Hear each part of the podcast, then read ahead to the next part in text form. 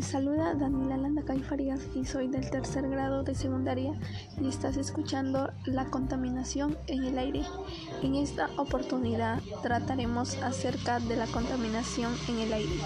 Conocerás sobre su definición de la contaminación, la situación actual, sus causas y acciones que nosotros haremos para poder mitigarlo. Debemos entender como contaminación del aire a una mezcla de partículas sólidas y gases en el aire que pueden suponer un gran riesgo para todos los seres vivos. Lamentablemente estamos viviendo una situación muy difícil, ya que actualmente hay muchas fábricas en función hay mucha gente irresponsable con el tema de la basura. En algunos casos, la basura la llegan a quemar, en lo cual no lo deberían hacer, porque es un gran contaminante para el ambiente. La contaminación del aire puede llegar a provocar más de 10.000 muertes por año. Asimismo, entre las causas que ocasiona esta situación se encuentra la actividad humana. Es una de las principales causas de la contaminación del aire. El desarrollo tecnológico ha logrado muchos avances, pero también una mayor cantidad de contaminación. La deforestación ha reducido en porcentajes importantes los bosques y selvas de la Tierra. Los árboles tienen la función de purificar el aire, por lo que su falta conlleva a la contaminación. Desechos industriales y domésticos.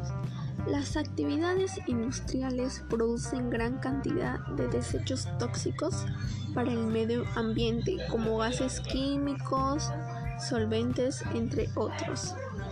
Combustibles fósiles son un importante factor de contaminación, desde los métodos de extracción como de refinamiento y uso impactan de manera negativa para el ambiente.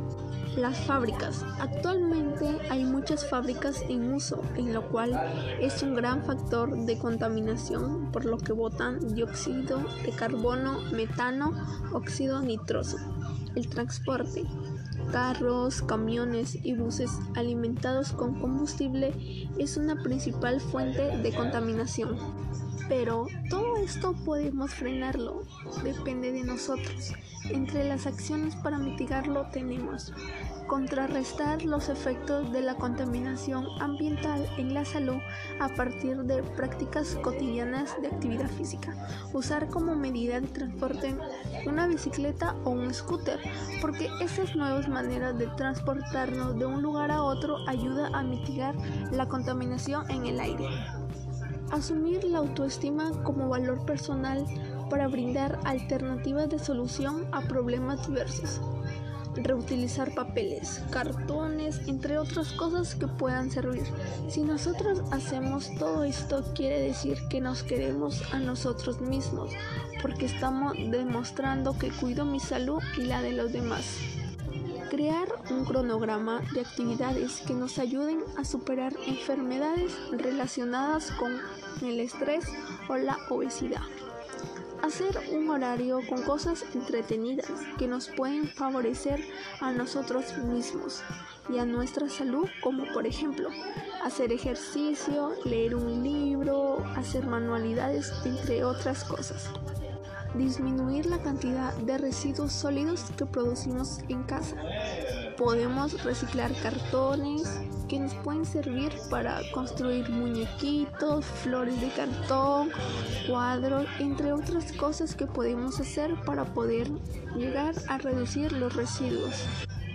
Con todo lo mencionado, estoy segura que tú, oyente, pondrás en práctica una de las razones que podemos hacer para poder llegar a disminuir la contaminación en el ambiente.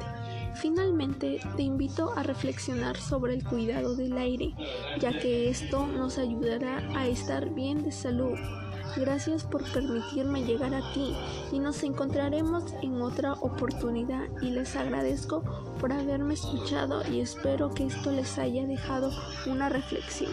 Si cuidas el ambiente, cuidas tu salud.